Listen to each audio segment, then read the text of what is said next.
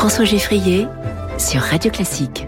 Les classiques de l'économie, c'est chaque jour sur Radio Classique à 6h20 et c'est avec Natacha Valla. Bonjour Natacha. Bonjour François. Doyenne de l'école de management de Sciences Po. Avec nous, on va parler des crises bancaires ce matin. Oui, parce qu'elles viennent et reviennent dans l'histoire sous des formes différentes. Mais dans les crises bancaires, ce qui est intéressant, et puis on a eu récemment avec SVB aux États-Unis, j'espère qu'on n'en aura pas dans le futur proche.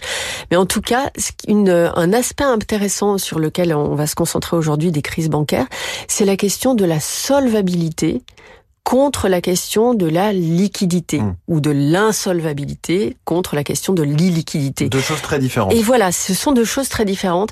Et la vraie difficulté dans la gestion des crises bancaires, et ça pour le coup c'est universel, et on n'a pas encore à l'heure d'aujourd'hui résolu le problème, c'est de faire la différence en temps réel entre les deux. C'est-à-dire que quand on a un problème au niveau d'une banque qui se retrouve en difficulté sur un marché ou sur un refinancement ou face à des euh, clients qui viendraient chercher chercher massivement leurs dépôts parce qu'ils auraient une crainte. On n'est pas capable de dire à l'instant T, quand ce phénomène arrive, est-ce que cette banque fait simplement face à un problème de liquidité, c'est-à-dire que jusqu'à demain, elle n'arrive pas à trouver le cash nécessaire pour faire face à ses obligations, ou est-ce que derrière ce problème, qui de fait est toujours quand même un, un problème de liquidité, se cache un problème de solvabilité, donc de solidité de bilan, de solidité de, de modèle d'affaires, d'institutions, de positionnement dans l'écosystème financier. Donc ça, c'est cette... Une banque peut être en apparence très solide, avoir euh, des réserves, des gros clients, tout allait bien être saine, mais avoir un problème de liquidité, donc de cash disponible tout de suite. Voilà, exactement. Et ça, malheureusement, entre guillemets, si c'est mal géré, alors ça peut donner lieu à une crise sur cette institution-là, une crise qui ne trouve pas sa résolution, qui ne trouve hmm. pas sa solution. C'est une crise mortelle hein, pour les banques. Et ben voilà, s'il n'y a pas de solution à une crise de liquidité, mais c'est implacable. On vous demande des, des, des remboursements ou on vous demande de, de, de, de l'argent liquide, de sortir de l'argent, vous n'êtes pas en mesure. Vous l'avez quelque part, mais pas derrière le guichet tout de suite. Voilà, donc ça c'est un vrai problème. Si on n'a pas de solution de politique économique ou de stabilité financière à, à, à offrir à l'institution. Alors que se passe-t-il? Eh bien, l'individu le, le, qui cherche à retirer son épargne et qui n'arrive pas à le faire va commencer à paniquer, va retirer son livret A et puis va finalement euh, avoir le même type de comportement sur l'ensemble de ses produits financiers. Les créanciers de la banque vont commencer à se retourner contre elle. Euh, ça va avoir un impact sur son cours de bourse qui va s'effondrer et donc ça de façon autoréalisatrice, ça va Avec mobiliser. l'effet des rumeurs et ce genre de choses en plus. Hein. Ça et ça, ça, très vite. Et ça, ça court très vite au niveau de détails, mais surtout au niveau des, des échanges interbancaires.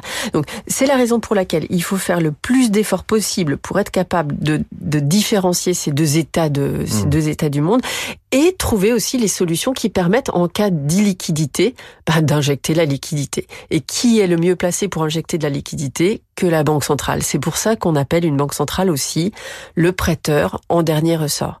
Et souvent, les banques centrales sont amenées à être prêteurs en dernier ressort. Donc, on leur donne un coup de téléphone. Elles n'ont pas le temps de dire mais je veux des garanties. Elles ont quelques minutes pour décider si oui ou non. Et en général, le virement est fait. Et là, on parle en dizaines de milliards. Hein, ah oui, oui, oui, mmh. ce sont des sommes conséquentes. Et alors, il y a des, il y a des, des épisodes, de nombreux épisodes qu'on connaît dans l'histoire, mais ça a commencé dans les années 30. Il y a un épisode intéressant qui est celui du, du Kreditanstalt allemand, euh, qui lui s'est retrouvé, c'est un des premiers épisodes des liquidités modernes en fait. Euh, il s'est retrouvé dans, dans une situation en incapacité de de répondre à ses engagements à court terme. Et finalement, le système n'a pas su répondre. Il y a une autre banque qui s'est trouvée en, en, difficulté, la Danal Bank, mhm. euh, Danat Bank, et qui ensuite, comme on a eu cet effet de micro-contagion, Face à ça, la Banque centrale a rien trouvé de mieux à faire que d'augmenter les taux d'intérêt. Je vais vous dire ah qu'il y a eu des livres écrits là-dessus. Et donc, on a enchaîné les choses. Et je ne vais pas vous dire que ça a créé la crise des années 30, mais quand même, ça y a largement contribué. quand on regarde l'évolution du bilan des banques, l'évolution des échanges interbancaires, ça a été une sacrée leçon. Et donc aujourd'hui, les banques ont des ratios de liquidité obligatoires. Elles doivent avoir un certain nombre de liquidités par rapport à, la taille de leur bilan. Elles ont des ratios de capitaux, mais aussi de liquidité, des coussins de liquidité, des choses discrétionnaires. Il y a beaucoup, beaucoup de gestion très, très fine de cette dimension-là. Et puis aussi une, une, un instinct des banques centrales de dire, dans le doute, je fournis, et ensuite on verra bien si je dois me faire rembourser, même si le remboursement est difficile pour les banques qui font faillite par la suite. Mais... Et comme quoi, l'histoire nous éclaire et nous aide. On est content de vivre plutôt à notre époque avec un peu plus de coussins de liquidité, comme vous dites. Merci beaucoup Natacha Valla. Les crises bancaires et la question de la liquidité et de la solvabilité ce matin dans les classiques de l'économie. Merci beaucoup. Merci François.